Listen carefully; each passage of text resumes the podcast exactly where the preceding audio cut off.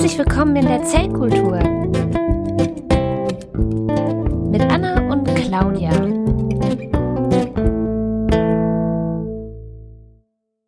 Ja, herzlich willkommen in der Zellkultur. Und hier sind Anna und es räuspert sich Claudia. Hallo, liebe Hörerinnen und Hörer.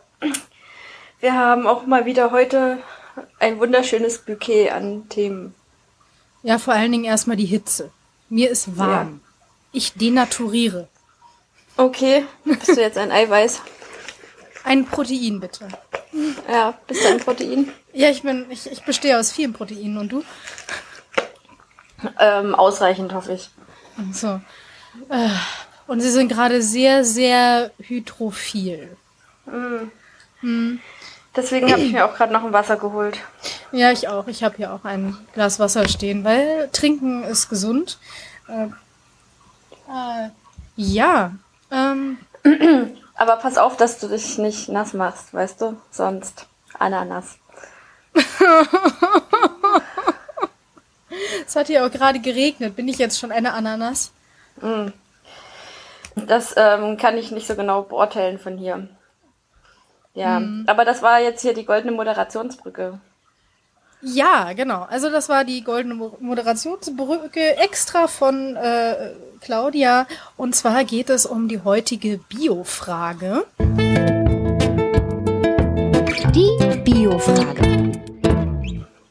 Und ähm, zwar ist es so, dass Ananas gegen Entzündungen hilft. Ja. Ja. So. Stimmt das oder stimmt das nicht?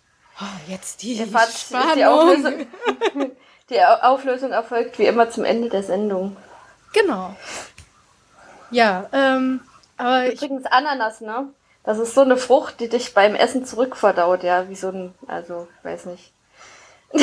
das wäre die viel coolere äh, äh, Biofrage gewesen. Werden wir von Früchten verdaut? Ja. Ja, warum sind wir Wie da so eine Monsterfrüchte? Ja. Genmanipuliertes Zombie-Obst aus dem Weltall wird uns alle verdauen. Umbringen. Ja. Genau. Ja. Ab äh, 5.45 Uhr wird zurückverdaut. Und Haben Sie heute schon Verdauung gehabt? äh, so genau möchte man es bei manchen Leuten gar nicht wissen, ehrlich gesagt. Und ähm, ja. Oder wenn man ab und zu mal auf dem Festival war, dann sieht man auch, dass ausreichend Leute relativ viel Verdauung haben. Ja.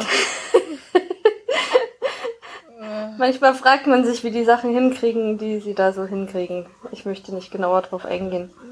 Meinst, meinst du jetzt in den Dixies oder so? Ja, Ja, okay, okay. also es gab durchaus schon Dixies, wo, äh, wo du die Tür aufmachst und dann rückwärts wieder verschwindest. Oder dich sehr schnell umdrehst und wegrennst. Ja, ja, durchaus. Ach, es gibt, äh, muss ich da mal verlinken, es gibt so ein schönes Video mit Fischblock, wo er hier diesen, diesen Sunnyfair-Spot verarscht. In Oh ja, das Dixie-Klos war das- auf Wacken. Das war ganz wunderbar. Ja. Vor allem mit der Perücke noch dabei. Ja. ich kann sogar mit der Kreditkarte bezahlen. ja, ähm, Ähm, wir können ja beim Thema Verdauung ähm, bleiben, nämlich oder beziehungsweise mit, über das Thema Verdauung auf das heutige Thema überleiten, weil was man zum Verdauen nämlich ziemlich obligatorisch braucht, außer dem ganzen ähm, Organgedöns drumherum, ist äh, Verdauungsenzyme. Ja. Und äh, da wären wir eigentlich schon fast beim Thema heute, was ähm, wir, wo wir uns auf Enzyme irgendwie aber einschießen en werden. Enzyme verdauen ja immer was. Also, eigentlich ist das ja immer Mm. ein Verdau. Nicht so wirklich. Also wenn sie was synthetisieren, dann ist das Ach, stimmt, ja. Okay. Nee, du hast recht, du hast recht. Aber ich habe ja im, im Labor sehr häufig verdaut. Also nicht nur nach dem Mittagessen, sondern man gibt halt Enzyme mit ein bisschen DNA zusammen und dann hat man einen Verdau. Also deswegen kam ich jetzt gerade da drauf, aber natürlich, du hast recht. Die, sind, die können ja nicht nur Dinge zerlegen, sie können auch Dinge machen. Ähm, Also im Prinzip ähm, bezeichnet, also definiert man Enzyme als Biokatalysatoren.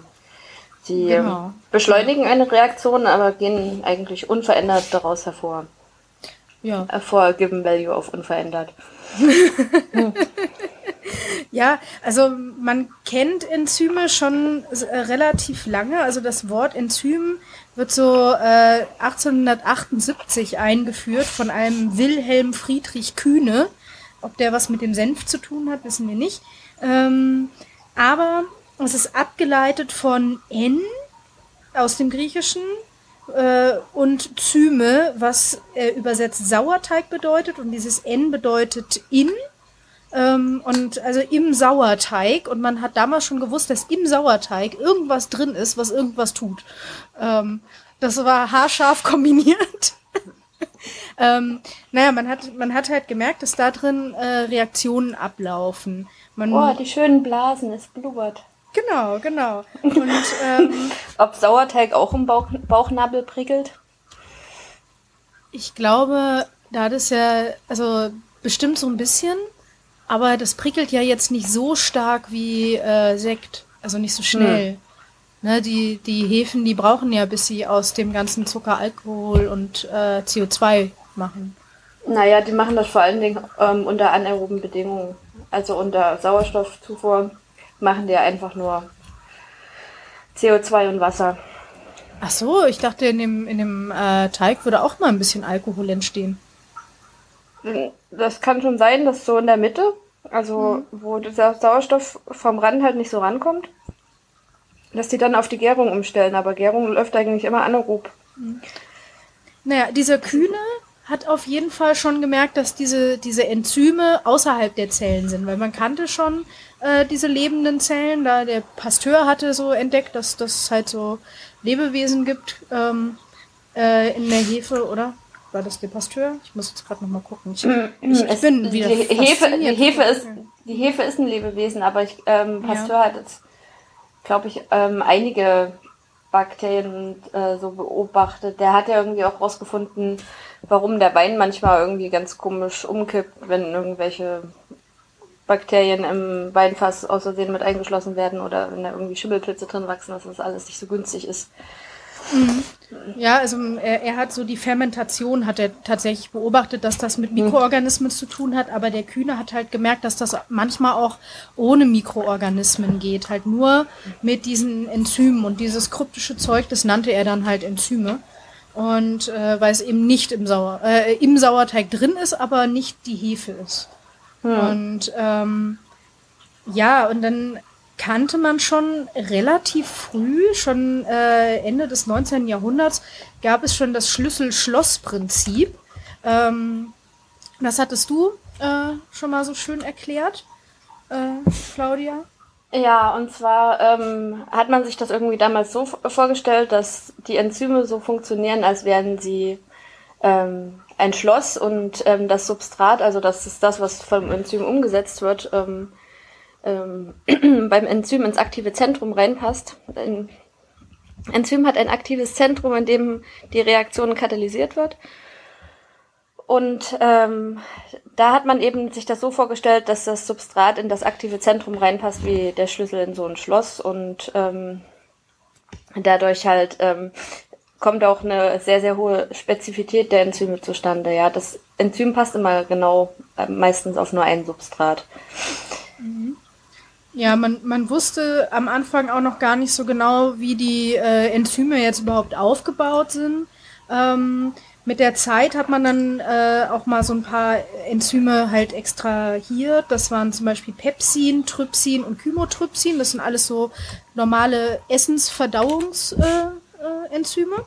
Ähm, Ja, damals hörten die alle noch auf äh, ihn auf. Später Genau. hat man dann irgendwie Num Nomenklatur geändert. Genau, dann hat man angefangen, alles mit Ase hinten zu nennen. Aber es gibt eben immer noch so ein paar Trivialnamen, die halt Pepsin und Trypsin und so.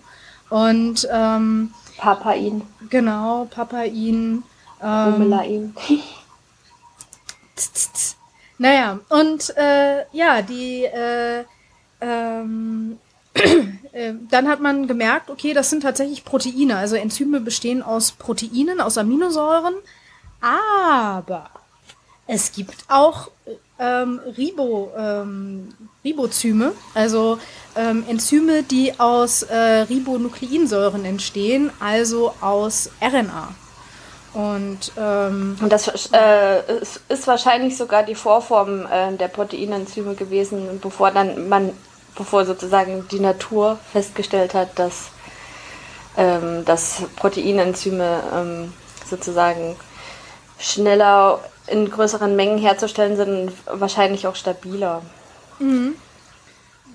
Aber es gibt äh, mittlerweile, es gibt auch immer noch äh, Mischformen von den beiden Varianten. Also zum Beispiel kommt in den meisten Zellkernen relativ ähm, am Anfang in sehr, sehr jungen Zellen ähm, ein Enzym vor, das Telomerase heißt und das hat ähm, sowohl Protein- als auch RNA-Bestandteile.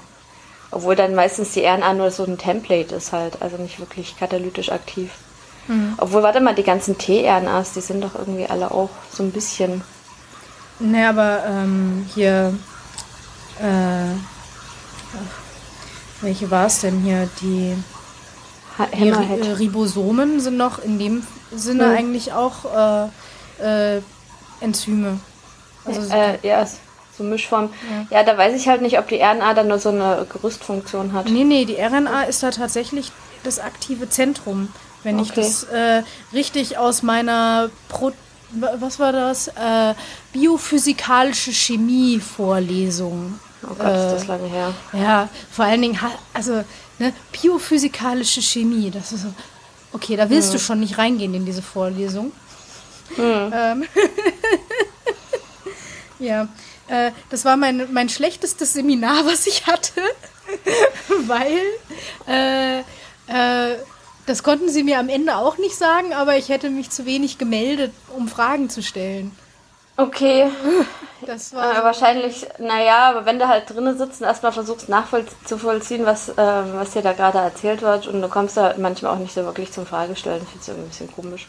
Ja, ja, das, das Darauf eine Grund, ja. Bewertung zu basieren. Ja, ich hatte dann halt noch einen Vortrag gehalten und da konnten sie mir halt nicht sagen, was damit das Problem war. Und ich meine, schlecht, Okay. das war eine 2,3 oder so, ne? Also es war jetzt furchtbar schlimm. Ähm, wir hatten Leute, die haben geweint, weil sie eine 2,3 bekommen haben. Ähm, die haben Okay. nämlich damals extrem rigoros bewertet. Und ah, ich weiß gar nicht mehr, was habe ich denn damals. Ah, ich habe auch, äh, das war nämlich tatsächlich auch, ähm, ich habe hier G-Proteine äh, mir angeschaut. Also ähm, ja, Ja, auch, in der Signaltransduktion können wir Genau. ja später mal noch eine Folge genau, dazu machen. genau, ja. Also auf jeden Fall war ich da irgendwie äh, nicht gut drin. Und dann hieß es auch noch biophysikalische Chemie und ich mochte es nicht. Ähm, ja. wa- was? Also G-Proteine haben nichts mit G-Punkt oder so zu tun. Weil, glaube ich. Also nicht primär. Vielleicht frag das mal die Zellen. Ja? Ähm. Vielleicht finden die das ja besonders angenehm, so ein G-Protein.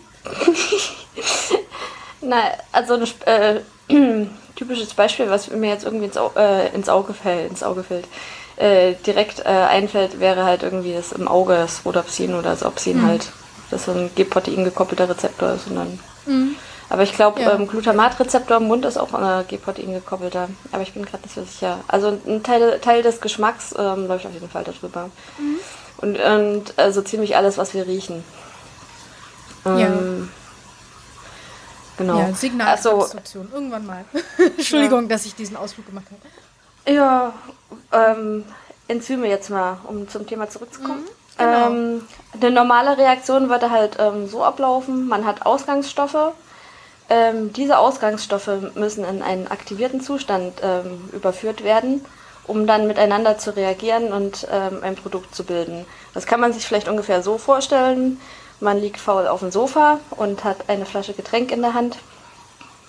Und man trinkt so lange, ähm, bis sozusagen ähm, die Blase voll ist. Dann ist man in einem aktivierten Zustand und ähm, hat das Bedürfnis, sich zu bewegen, und zwar Richtung Bad. Und ähm, so ungefähr kann man sich das vorstellen. Und was Enzyme jetzt halt machen, ist, ähm, die senken diese Aktivierungsenergie herab ähm, meistens und ähm, erleichtern halt so die Produktbildung Also es würde halt von außen quasi die Blase kleiner machen. Damit man Genau. schneller aufsteht. Es ist sozusagen die Katze, die ankommt und sich direkt auf deine Blase legt. Stimmt, ja.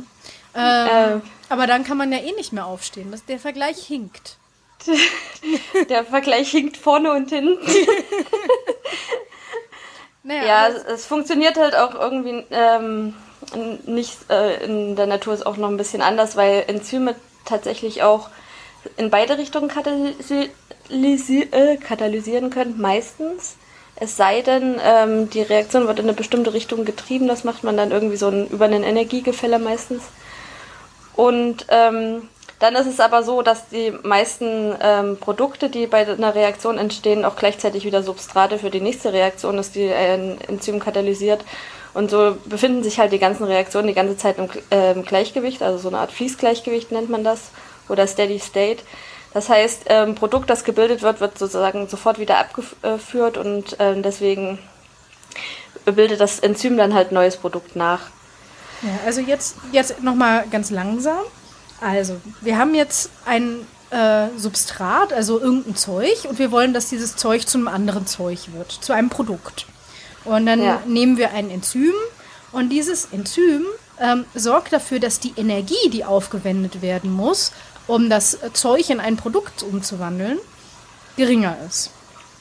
Und ähm, also es senkt die Aktivierungsenergie ab und äh, so durch, äh, somit kann diese ähm, diese Reaktion einfacher entstehen und diese Absenkung der, ähm, der Energie, die kann zum Beispiel ähm, dadurch, dadurch stattfinden, dass man eben, äh, also dass dieses Enzym die aktiv halt ähm, ja äh, begünstigt, also indem es zum Beispiel dafür sorgt, dass äh, sich äh, Moleküle von der einen Seite auf die andere Seite bewegen durch äh, bestimmte Kräfte. Ähm, oder aber, dass zum Beispiel, und das ist so, so einfach das Einfachste, wie man sich meines Erachtens vorstellen kann, ist halt manche Reaktionen, da darf absolut kein Wasser in der Gegend sein. Und jetzt ist in so einem Zellplasma halt relativ viel Wasser.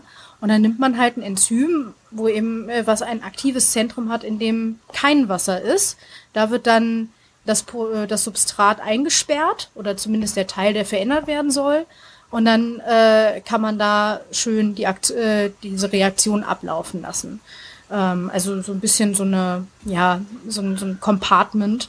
Ähm, oder aber man braucht unbedingt Wasser und dann nimmt man eben etwas, wo Wasser äh, extrem, also ein Enzym, was gerne Wasser in seinem aktiven Zentrum hat und das dann eben schön in die Nähe bringt, damit diese Reaktion ablaufen kann. So kann man ja, sich vor allem ist das aktive vorstellen. Zentrum meistens so gestaltet, dass es die Reaktionen begünstigt. Also genau. entweder genau. stabilisiert es so einen Übergangszustand oder es ähm, aktiviert halt ähm, der Substrate so, dass halt, ähm, was weiß ich, ähm, so bestimmte Reaktionen erleichtert werden, indem halt irgendwie so ein Elektronenpaar schon so halb ab abgezogen wird oder irgendwie anderweitig stabilisiert wird, sodass dann eben ähm, Reaktion leichter ab, ähm, ähm, äh, stattfinden kann.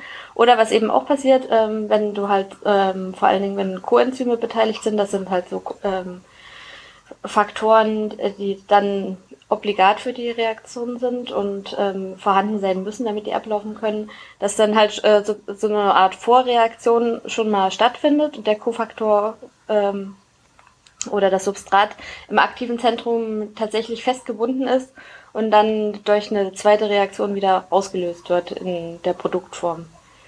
Ja, jetzt müssen wir jetzt müssen wir erstmal noch mal ein bisschen langsamer, glaube ich, äh, die Kofaktoren erklären. Kofaktoren und Coenzyme? Genau. Ähm, na, Kofaktoren können ja eigentlich, kann ja relativ ähm, alles sein. Also Coenzyme halt sind sozusagen Helferenzyme, die auch mit ähm, an der Reaktion beteiligt sind. Die wollen auch mal mitmachen. Ja, genau. Und Kofaktoren sind äh, nicht Proteinanteile, die ähm, äh, nicht fest an das Enzym gebunden sind, die aber vorhanden sein müssen, damit ähm, ähm, die Reaktion ablaufen kann. Also ATP wäre zum Beispiel so ein Kofaktor, ist halt kein Enzym, also kein Protein auch. Oder ähm, NADH, NAD. Ja, ganz viele, Aber ich glaub, äh, ganz viele Vitamine sind ja Kofaktoren. Ja. Ähm, Oder ähm, Vitamine sind häufig auch die Vorstufen von Kofaktoren, müssen im Körper halt erst irgendwie entsprechend mhm. umgewandelt werden. Ja, das sind eben kleine Teile, die sich nochmal in das, an das Enzym äh, häufig dann dran lagern und so mhm. verändern, wie das Enzym aussieht, damit Also- die Reaktion besser ablaufen kann. Ich glaube, äh, Biotin wäre zum Beispiel so ein Kofaktor, also das wäre Vitamin H. Genau, Vitamin H für Haare und Haut. Ähm, weil ohne Biotin hat, kriegt man halt brösliche Fingernägel und die Haare fallen aus. ähm, das wird ja zum Beispiel ähm, durchs äh, un, ungekochtes Hühnereiweiß äh, komplett äh, aus der Nahrung rausgezogen durch Avidin und da ist, wird ganz gerne im Labor auch ausgenutzt, diese enge Bindung zwischen den beiden. Ähm, genau. Ja, viele Vitamine und teilweise auch einige Metallionen, also Eisen, Kupfer, Zink. Zink vor allen Dingen ganz gerne, glaube ich. Stimmt. Die sogenannten Zinkfinger. Aber ja. Ähm, Ja, es gibt eher für Strukturstabilisierung, aber ja, sowas halt. Ne? Es gibt unterschiedliche Enzyme. Und zwar sind da zum einen die Oxidoreduktasen. Also das sind ähm, Enzymklassen, es gibt genau, sechs verschiedene. ja. Genau. Ähm, die Oxidoreduktasen, die können, die können Dinge mit Sauerstoff. Also Oxid kennt man ja schon. Entweder sie oxidieren oder sie reduzieren. Also entweder es kommt Sauerstoff dran oder es kommt Sauerstoff ab. Und, Mm, ja, ähm, beziehungsweise die Oxidationszahl ändert sich einfach.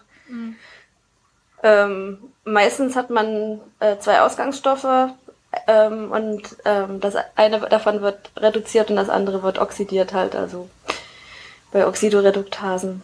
Ja, dann gibt es die Ligasen, die ligieren Sachen, also die verbinden Sachen einfach miteinander. Genau. Und dann gibt es Transferasen, die können ähm, Dinge von A nach B transferieren quasi. Also sie können, es nennt sich dann sogenannte funktionelle Gruppe. Also das ist halt etwas ähm, in der Biologie, was Aufgaben übernimmt, würde ich jetzt mal einfach so sagen. Das klingt jetzt total meta. Ähm, ja, also es kann einfach ähm, Stoffgruppen äh, auf ein Substrat draufsetzen. Von einem Substrat aufs andere. Würde ich. Ja. Ja. Dann gibt's noch die Synthasen und die Synthetasen. Und der Unterschied zwischen den beiden ist, äh, Synthasen ähm, sind, synthetisieren was und Synthetasen synthetisier- synthetisieren auch.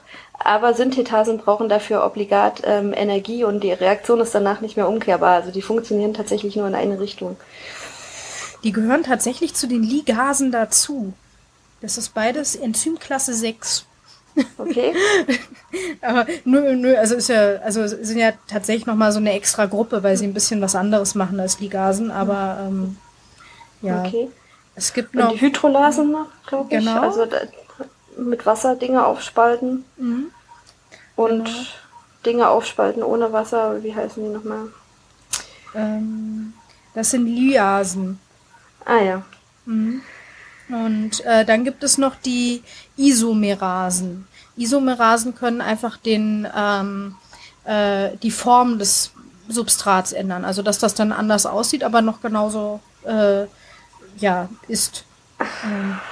Also es ist ähm, sozusagen in der Summe gleich, aber die einzelnen Bausteine sind anders arrangiert. Genau.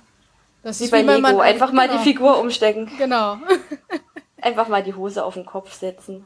So wie Genau, normale Menschen. Früh Warte, ich kann dich nicht hören, meine Hose ist über die Ohren gerutscht. Ja, solange du mich noch sehen kannst. Ich kann dich nicht hören, ich habe nur ein Handtuch an. Na, oh, Simpsons Witze. Sie müssen lauter sprechen. Ich habe äh, nur ein Handtuch an. Ja, Aber es ist echt gefährlich, ne? So halbnass, nur mit dem Handtuch irgendwie aus der Dusche zu rennen. Kann schon mal passieren, dass man durch die halbe Wohnung schlittert. Ja, äh, das ist bei mir nicht so schlimm, weil ich habe ja nur eine kleine Wohnung. Ähm, Ich, ich habe ja immer Angst, dass ich, wenn ich aus der Dusche steige, mich äh, ausrutsche, mit dem Kopf gegen die Badewanne schlage, sterbe und erst Monate später gefunden werde. Ähm, das ist ähm, eventuell jetzt ähm, im Sommer nicht so das Problem. Ähm, weil Du da meinst, gibt die es Leute riechen das dann. die, das entweder das, äh, das geht äh, eher schnell, äh, das wäre die schnelle Lösung. Und wenn es auch sehr trocken ist, dann mumifiziert man, glaube ich, auch so ein bisschen. Also wenn man eine äh, Wohnung mit nicht so einer hohen Luftfeuchtigkeit hat. Aber dann werde ich ja trotzdem erst nach Monaten gefunden. Ja, aber dann können sie dich gleich ins Museum transferieren. Cool.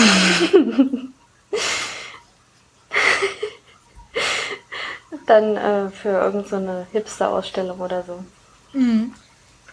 Wollen wir nochmal über das. Oh, warte mal, stimmt, da sind wir ja wieder schon, sind wir schon wieder bei schöne Tode, oder? Schöner Sterben. Schöner Sterben mit der Zellkultur. Ähm, ah ja. Heute mumifizieren. Es gibt ja so Mönche, die sich äh, bei lebendigem Leibe quasi mumifizieren. Ähm, da, die dann noch so irgendwie in so ein, so ein äh, irgendwie nur so komische, entwässernde äh, äh, Früchte essen und dann meditieren, bis sie irgendwann sterben und dann von innen schon so ausgedörrt sind, dass sie äh, ja, dass sie quasi äh, schon von sich aus mumifiziert sind. Trockenpflaume. Äh, genau, und das dauert dann aber irgendwie über Monate, Jahre hinweg. Und, naja, du musst ähm, dich auch irgendwie, du musst ja dein komplettes Körperempfinden ausschalten. Also ich meine, du musst ja komplett ignorieren, dass dein Körper Durst hat und so. Ja, ja. Ja, wobei ich, ich glaube, ab, ab, also ab nem, du musst ja, du musst es ja genau abpeilen, weil du musst ja auch noch überleben, weil wenn du drei Tage nichts trinkst, stirbst du ja auch. Also musst ja, hm. äh, und dann bist du aber noch nicht dehydriert genug, um äh, zu mumifizieren. Hm. Und ähm, die machen das irgendwie tatsächlich auch so, dass sie irgendwie dann auch die mikrobiellen Prozesse halt auch äh, ausschalten mit giftigen Substanzen und so. Und dann sitzen die auch noch in so einem Erdloch und müssen dann immer so einmal klingeln. Und das Interessante finde ich aber, dass das natürlich nicht immer klappt. Also manchmal verrotten die dann halt auch. Ne? Ach, dann ist ja prima, dass sie schon im Erdloch drinnen sitzen. Genau, dann, also zum einen stinkt man dann nicht so, ähm, man ist schon beerdigt. Zum anderen ist, ja. Aber andererseits hat man dann Jahre Leiden und so aufgenommen, auf sich genommen und das ist dann wieder nichts geworden. Ja, das finde ich bei, bei Terry Pratchett so schön dass sowas aber auch immer nur funktioniert, wenn alle anderen Leute wissen, dass man sich da gerade irgendwie zu Tode quält. Ja, ja, man muss das, äh, man muss es auch allen sagen. Dann kommen sie immer zu dir und wollen deine Weisheit hören. Weiß ja nicht, was man für Weisheit davon erlangt, dass man jetzt irgendwie vor sich hin dehydriert und dabei meditiert. Außer dass ähm, ein Schluck Wasser vielleicht mal ganz schön wäre, irgendwie so. Das ist ja tatsächlich äh, eine sehr gute Weisheit.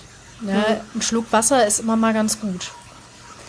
Ja, äh, also wir kümmern uns um unsere Hörerinnen und Hörer und empfehlen äh, zur Sommerfrische ein Schluck Wasser ist immer mal äh, immer mal ein Schluck Wasser ist auch ganz äh, ist ganz gut.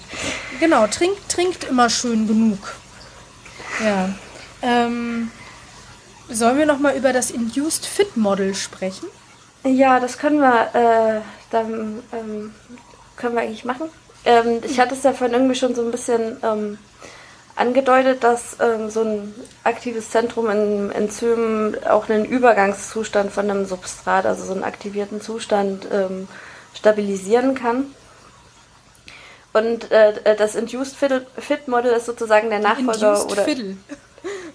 ja, ähm, ich mache gleich Musik auf meiner Fiddle. Ähm, und das Induced Fit Model ist sozusagen der Nachfolger von dem Schlüssel-Schloss-Prinzip und ähm, zwar ist da eher das Ding, dass sich sozusagen sowohl Substrat als auch Enzym in ihrer Form ein bisschen aneinander anpassen halt, also wenn die miteinander in Kontakt kommen. Sodass eben beim Substrat auch dieser Übergangszustand äh, stabilisiert wird und dass das äh, Enzym sozusagen auch ein bisschen in so einer aktivierten Zustand äh, versetzt wird, in dem halt die Reaktion dann beschleunigt wird. Und eventuell kann es eben dadurch passieren, dass auch noch weitere ähm, Zentren am Enzym exponiert werden, sogenannte allostere Zentren.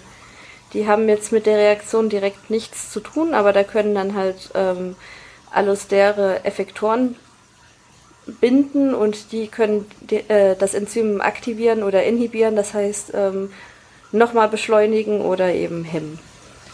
Also das sind ja, das sind ja Zentren, die sind nicht da, wo das aktive Zentrum ist, also da, wo die Action ist, sondern das ist irgendwo anders.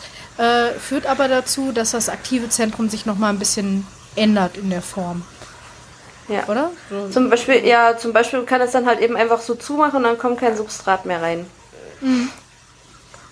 Ähm, das wäre so ein Allosterer-Inhibitor. Also Es gibt halt auch noch ähm, kompetitive Inhibitoren, zum Beispiel, die sehen so aus wie das Substrat, binden auch im Aktiv oder, oder gehen auch ins aktive Zentrum rein, aber die verdrängen das da halt entsprechend nur. Ähm, so wird man zum Beispiel nach einer ähm, Alkoholvergiftung, glaube ich, gerettet. Nee, nach einer nach einer Methanolvergiftung wird man, ja. ähm, glaube ich, so mit Genau. Alkohol, äh, mit Ethanol dann gerettet, ne? Genau. Alkohol ist manchmal tatsächlich Wenn ich eine mich Lösung. richtig erinnere, Äh, und zwar, wenn man zu viel Methanol genommen sozusagen hat. als ähm, kompetitive Inhibition. Ja, genau. Nee, also das ist äh, äh, an die Alkoholdehydrogenase bindet eben unglaublich gerne äh, Methanol und zwar viel lieber als Ethanol. Und ähm, diese Verbindung, also diese ähm, die Reaktion kann dann aber, glaube ich, nicht richtig ablaufen. Das müsste ich jetzt.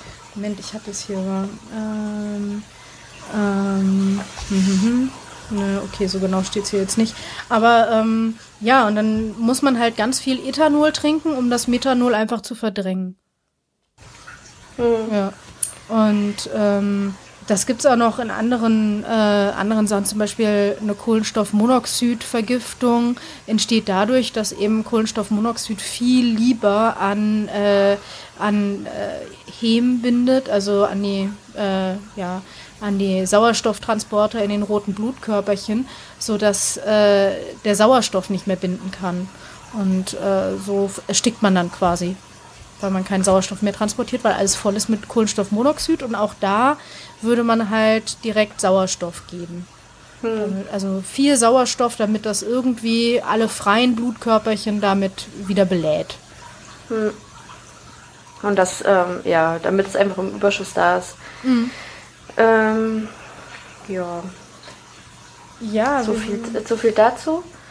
Ähm, genau, Enzyme. Ähm, ich glaube, eins der ersten Enzyme, was so ein bisschen mit ähm, isoliert wurde, war tatsächlich hier ähm, das Lysozym aus dem Hühnereiweiß. Das wurde von Alexander Fleming halt mehr oder weniger entdeckt, gefunden.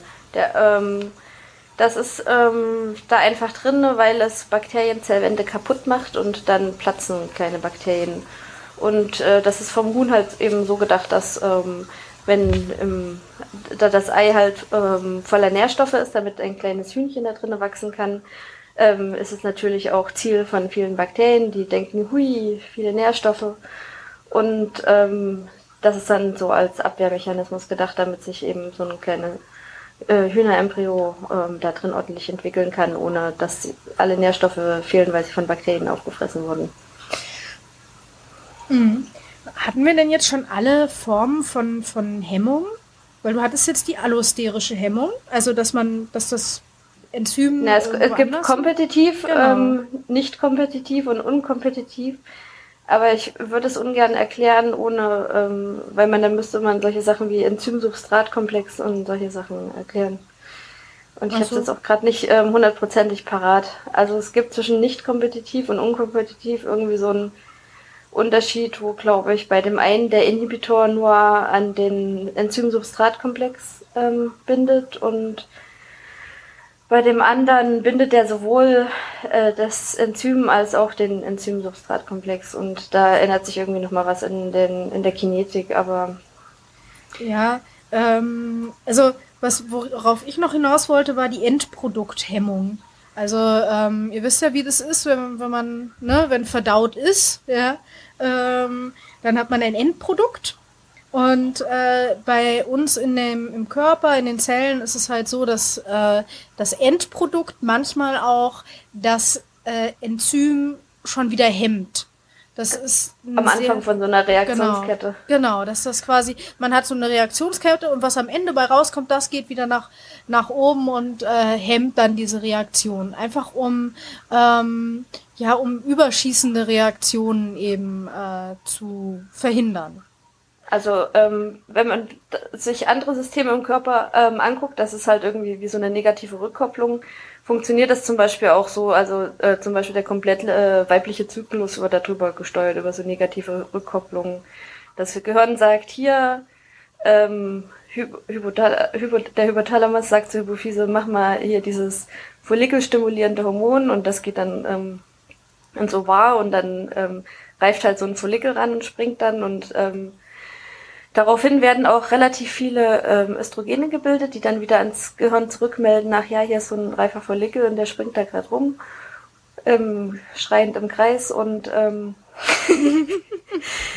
Äh, daraufhin sagt dann halt ähm, der Hypothalamus zur äh, Hypophyse, ja, hör mal bitte wieder auf mit dem Scheiß. Ähm, wir, äh, wir, warten jetzt mal wieder noch bis zur nächsten Runde. Mhm. Ähm, also ja. so, so, oder keine Ahnung, Schilddrüsenhormone, Adrenalin, was nicht alles darüber geht. Oder auch ähm, Hungergefühl äh, funktioniert auch, glaube ich, auf diese Art und Weise, ne? über Leptin. Mhm. Genau, die, äh, wobei das ist auch, also das ist dann halt immer sehr komplex. Diese ganzen mhm. Rückkopplungssysteme sind immer extrem komplex. Das führt auch dazu, dass die meisten, oder man geht davon aus, dass die meisten Enzyme und Proteine bei uns im Körper oszillieren. Also dass die immer die die Menge von und der Aktivität von diesen Proteinen immer hoch und runter geht, ähm, weil die sich halt immer ständig gegenseitig rückkoppeln. Mhm. Und ähm, das ist halt äh, ganz gut, weil man braucht halt so ein gewisse, ja, ja, so ein Threshold, also so eine gewisse Menge Schwelle. Äh, Schwelle, die man überschreiten muss, damit dann die Reaktion wirklich losgeht. Ja, ähm, aber man hat die Grundbausteine halt immer parat. Das ist ja. so, das ist so die Idee daran, weil manchmal müssen Dinge in der Zelle halt einfach sekundenschnell passieren. Äh, nicht Na, mal bei Blutgerinnung halt einfach. Ja, genau, Millisekunden schnell, wenn unser Körper dann erstmal überlegen müsste, oh ja, jetzt hier im Fall Blutgerinnung, jetzt haben wir so eine blutende Wunde, da schießt so das Blut raus. Schauen wir mal, was wir da so im Bauplan haben, was wir jetzt mal synthetisieren können. Dann wären wir ziemlich gearscht. Aber ähm, dadurch, dass wir viele, ähm, ja, viele Stoffe, die wir halt vielleicht mal brauchen könnten, immer vorrätig haben und plötzlich dann äh, diese nicht mehr gehemmt werden, schießen die dann hoch, können äh, jetzt in dem Fall die Wunde reparieren und dann geht das eigentlich ganz, ganz flott. Ja, in Form, äh, bei Verdauungsenzymen ist das häufig auch so, die liegen in der Vorform vor, also Zymogen heißt das. Ähm, ein Stoff, aus dem man ein Enzym machen kann, also ähm, Trypsin zum Beispiel. Ähm, und wird dann halt eben erst aktiviert, wenn es äh, freigegeben wird. Mhm. Also das ist bei diesen ganzen, ähm, bei diesen ganzen zwölf, äh, die aus der Bauchspeicheldrüse kommen, hier Trypsin, Chymotrypsin, Elastase, ist das so, so Pro-Elastase und mhm. so weiter. Sollen wir auf Michaelis Menten eingehen oder sollen wir den links liegen lassen oder sie? Also, Leonas oder Karl, keine Ahnung. Michaelis und Mord Menten waren so die ersten zwei, die sich an das Thema Enzymgenetik angewagt haben. Ähm, waren, soviel ich weiß, kanadische Wissenschaftler und ähm, Mord Menten war halt irgendwie auch eine der ersten kan äh, Kanadierinnen, die tatsächlich studiert haben und dann wissenschaftlich gearbeitet haben. Und ähm, die beiden haben halt eben untersucht und dann auch veröffentlicht, logischerweise, ähm, wie die Reaktionsgeschwindigkeit ähm, einer Reaktion abhängig von äh, abhängig ist von der Substratkonzentration und zwar wenn man eine definierte Menge an Enzym in der Reaktion hat. Und das ist halt relativ äh, logisch, wenn, am, wenn man wenig Substrat hat und viele Enzymmoleküle da herumschwimmen, dann ähm, wird, äh, ist die Reaktionsgeschwindigkeit ähm, sehr hoch. Das heißt, das ähm, Substrat wird schnell umgesetzt je mehr Substrat man dazu gibt, desto mehr ähm, erreicht man sozusagen äh, erreicht man so einen Sättigungspunkt, wo halt eben alle aktiven Zentren besetzt sind an den Enzymen. Und ähm, das ergibt dann im Endeffekt so eine Sättigungskurve, wo dann eben so äh, Konstanten abgelesen werden können. Das eine ist ähm, die maximale Reaktionsgeschwindigkeit bei einer definierten Menge von Enzymen. Ähm, wie viel ähm, kann halt nur in einer bestimmten Menge Substrat, äh, bestimmten Geschwindigkeit an Substrat umgesetzt werden. Und das andere wäre diese Michaelis-Menten-Konstante. Das ist die Substratkonzentration bei halbmaximaler ähm, Reaktionsgeschwindigkeit. Genau, und das kann man dann vergleichen, dann kann man gucken, was wie effizient ist. Und das ist natürlich in unserer Forschung halt immer ganz interessant, ähm, wenn man zum Beispiel Enzyme verändert und dann eben kann man dann gucken, ist das jetzt effizienter oder ist das weniger effizient oder sind bestimmte krankhafte Enzyme, also krankhaft veränderte Enzyme, vielleicht einfach langsamer oder schneller und liegt da drin dann der Hund begraben, warum die Krankheit jetzt das tut, was sie tut. Mhm. Ähm, ist halt einfach eine Messgröße. Mhm. Aber treibt viele Biochemie, äh, Biochemie-Studentinnen und Studenten immer ein bisschen in den Wahnsinn, weil es sehr theoretisch ist. Ja, das ist halt auch. Man muss sich da auch erstmal hinsetzen und das alles messen. Also ich glaube, wir haben damals im Praktikum Penicillin-Acylase gemacht. Ähm, mhm. als, also man muss halt irgendwie immer einen Weg finden, wie man die, diese Produktbildung in irgendeiner Form beobachten kann. Mhm. Also es gibt also ein paar Möglichkeiten gibt es schon. Also zum Beispiel, wenn ähm, Kofaktor ähm, NAD umgesetzt wird zu NADH, das kann man photometrisch zum Beispiel messen. Aber oder eben in, in frühen ähm, ähm, Diabetiker-Glukosetests ähm, hat man halt irgendwie so eine Farbreaktion äh, dann am Ende gemacht, äh, wo man sozusagen, äh, ich glaube, man hat irgendwie noch ein zweites Enzym dahinter geschaltet und dann ähm, entstand irgendwie so ein bräunlicher Farbstoff, der, ähm, der dann gesagt hat, ähm, ja, hier ist viel oder wenig Zucker im Blut. Das mhm. konnte man dann an der Vergleichsskala dann irgendwie ähm, ablesen. Mittlerweile ist das ja alles ähm, äh, viel patientenfreundlicher geworden, nämlich dass irgendwie dann so ein kleines Gerät eine Zahl ausspuckt. Genau. Aber ein bisschen. Kannst es mit dem Handy auslesen. An, ja, an aber bluten muss man dafür halt immer noch. Also man muss ja. immer noch ein Tröpfchen Blut dafür mhm. abzweigen. Ja, ähm, wo finden wir denn im Alltag überall ähm, Enzyme? Ähm, ja, dazu müssen wir, ich, also ich, ich werde diesen Teil rausschneiden. Möpern hm. ist eben komplett abgeschmiert aus der äh, aus dem Internet und klang wie ein Roboter. Und äh, das will, will ich euch nicht antun. Deswegen wird das rausgeschmissen. Aber jetzt meinte ich, dass sie wieder ausschlägt. Und ja, und ich sagte wie so ein Pferd. Und wir waren ja gerade bei ähm, Enzymen im Alltag. Und ja. äh, da gibt es eins, ähm, das da verwendet wird, nämlich um äh, Muskelaktivität zu messen. Und das ist die Laktatdehydrogenase.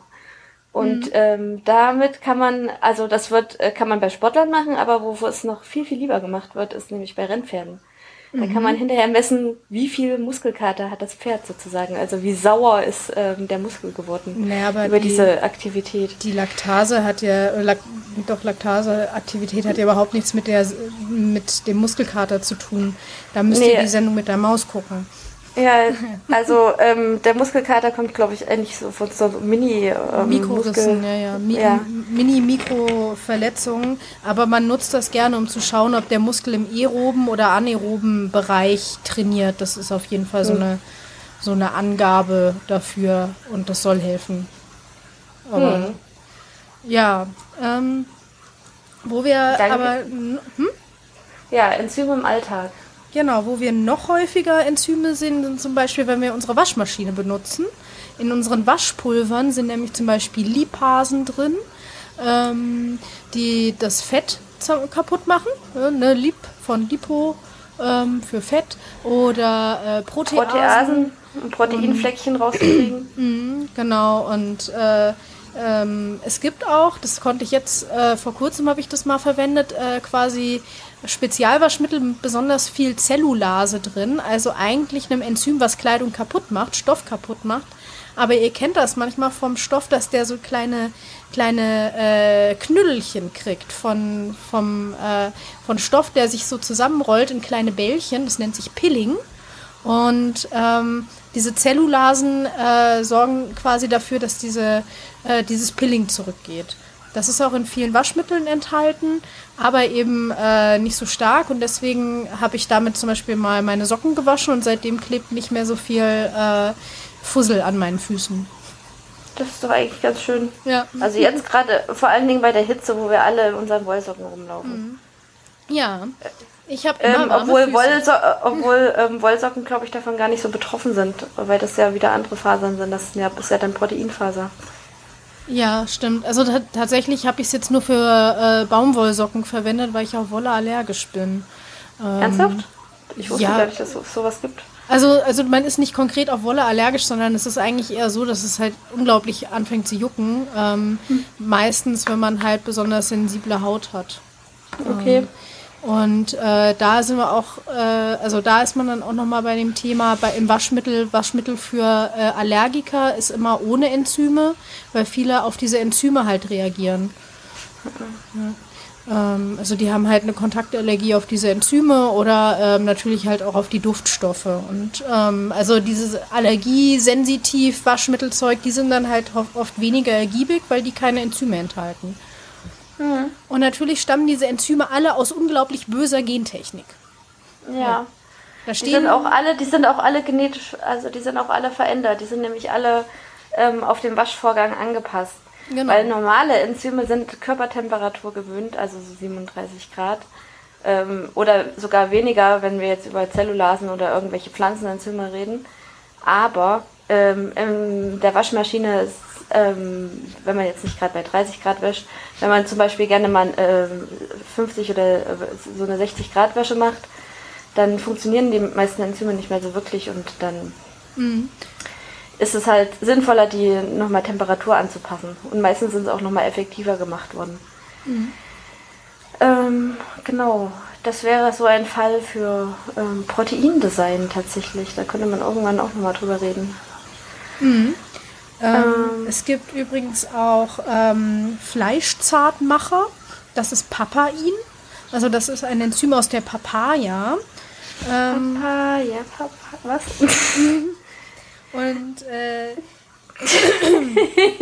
ihr habt äh, vielleicht auch schon mal gemerkt, dass ähm, wenn ihr einen Kuchen mit Kiwi oder mit, äh, mit Ananas macht, dass dann diese ähm, äh, die, die Gelatine, wenn man da so, so einen Obstguss drauf macht, dass die dann nicht hart wird.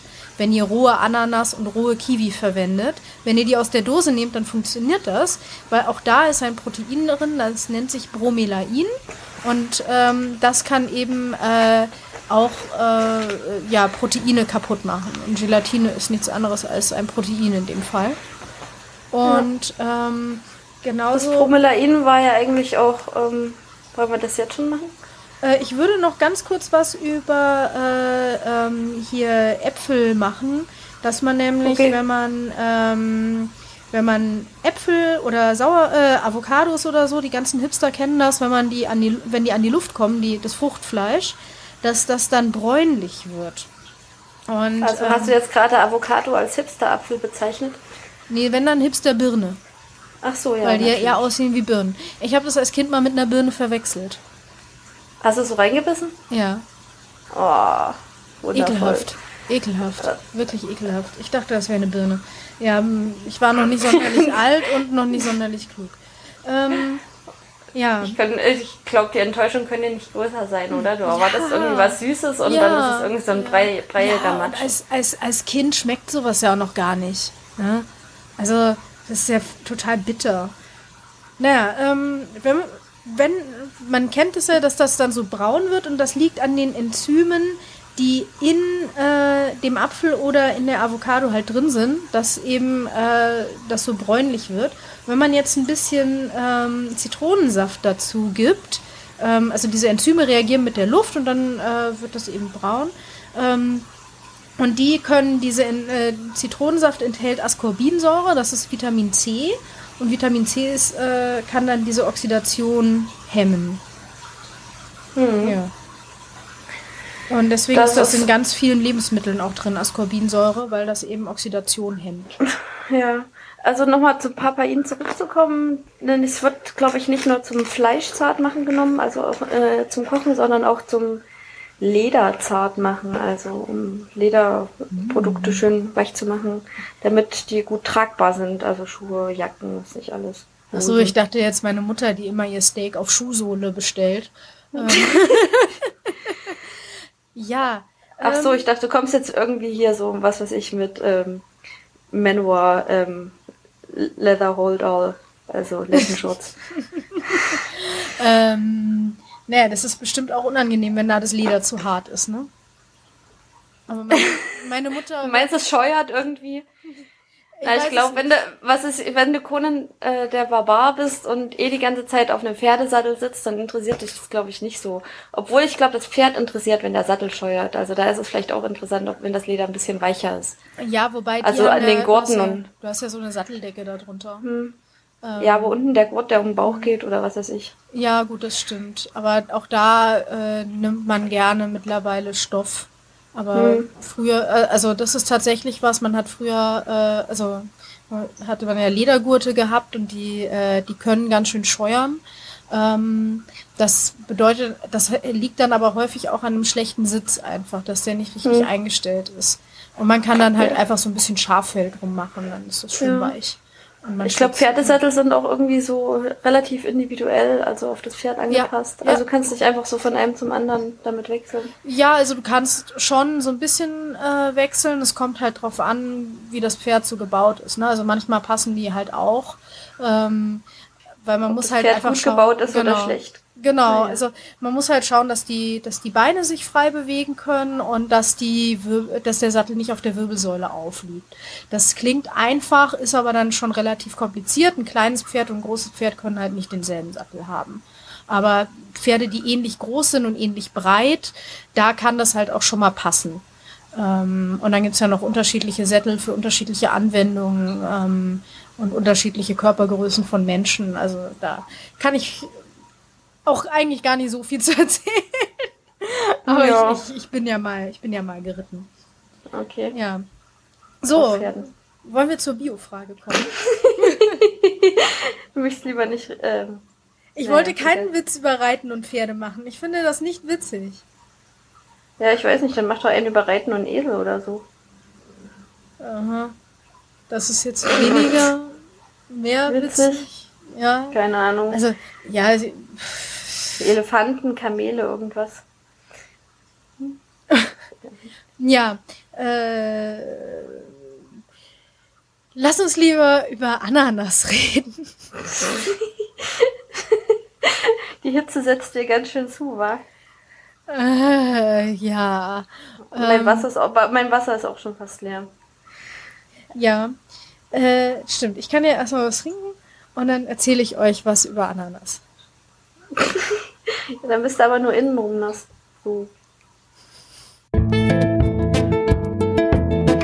Die Bio-Antwort. Ja, also verdaut uns die Ananas von innen äh, als Zombiefrucht oder äh, äh, wirkt sie gegen Entzündungen. Und, ähm, Oder beides. Oder beides, genau. Und zwar enthalten Ananas äh, Bromelain, von dem hatten wir ja schon mal gesprochen.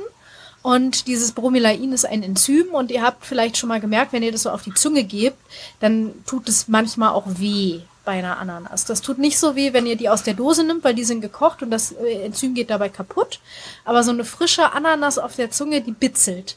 Und es ist bei Kiwi so ähnlich. Und das liegt eben an der Aktivität von diesem Bromelain.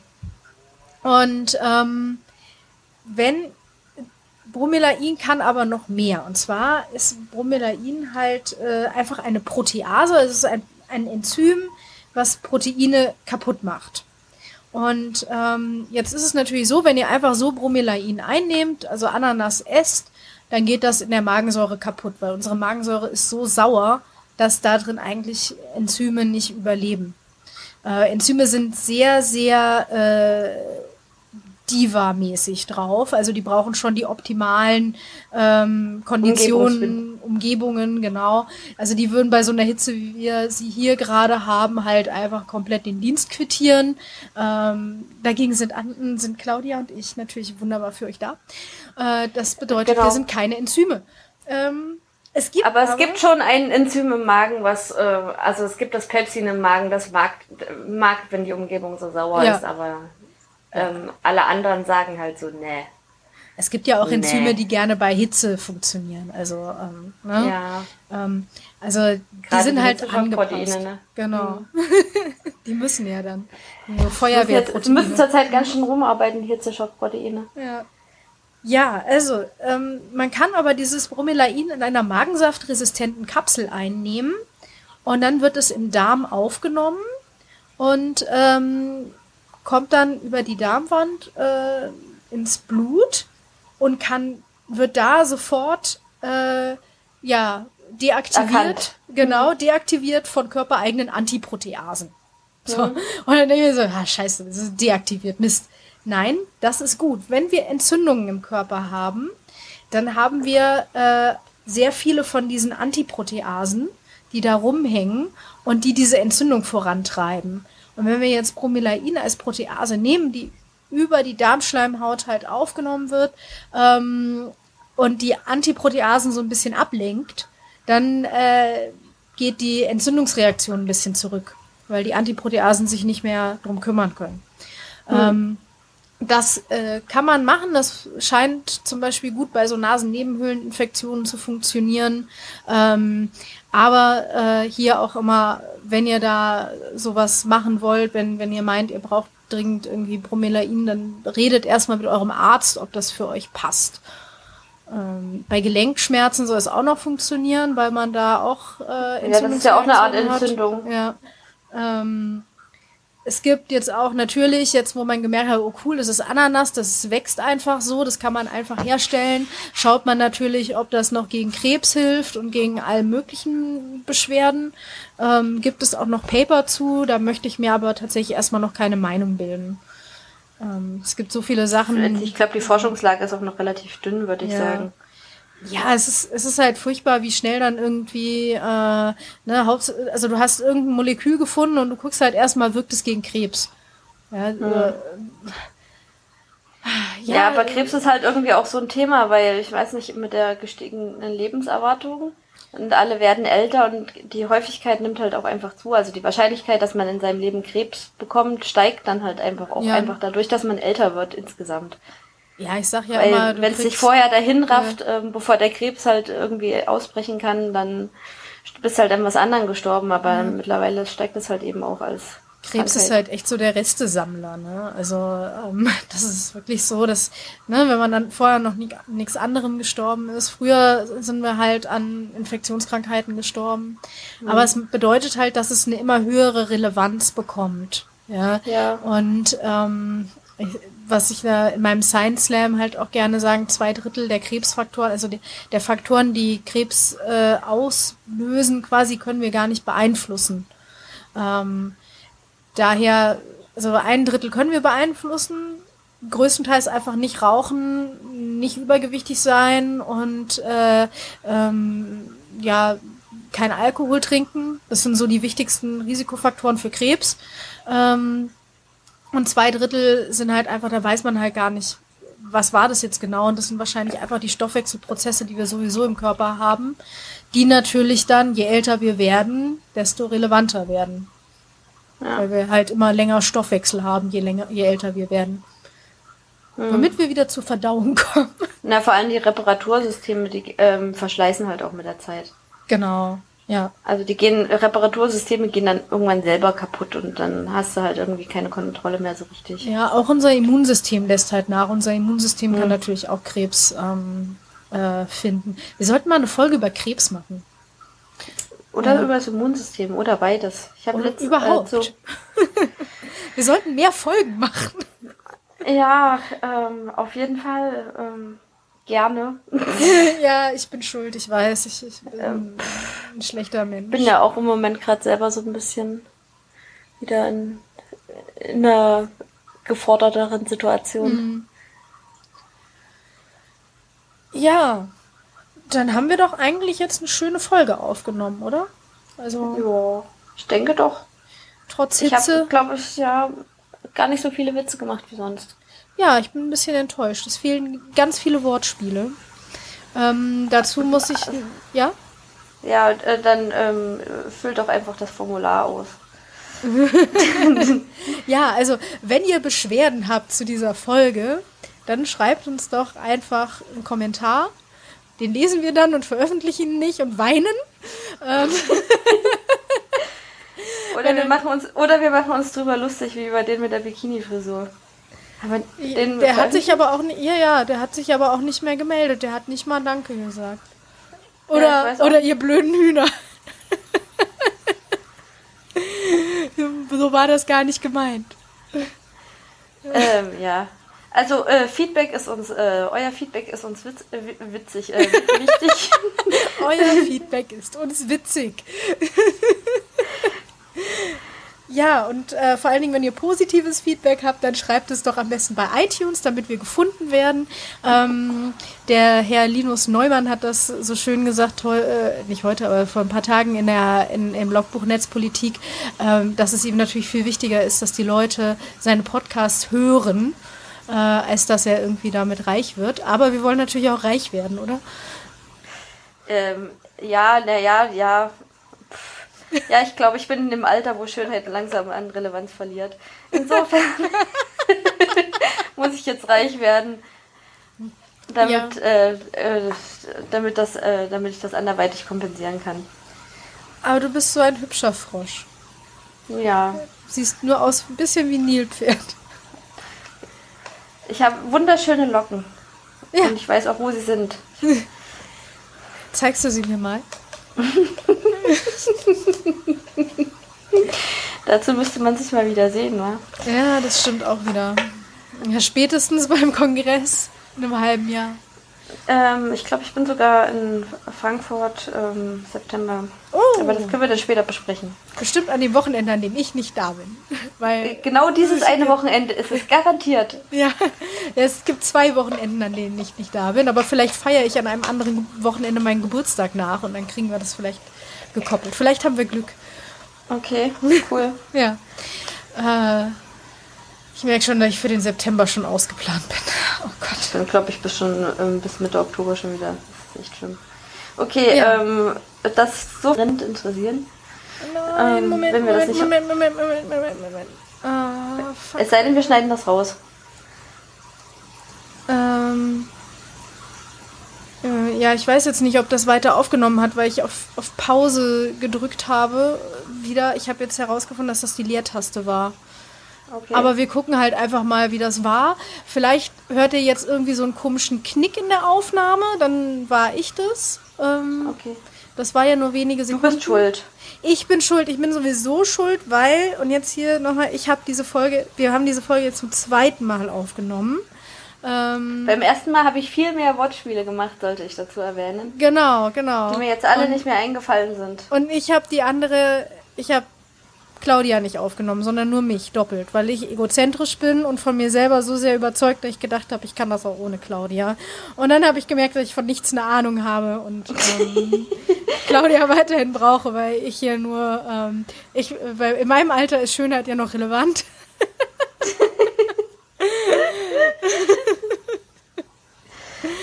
Ah, ja.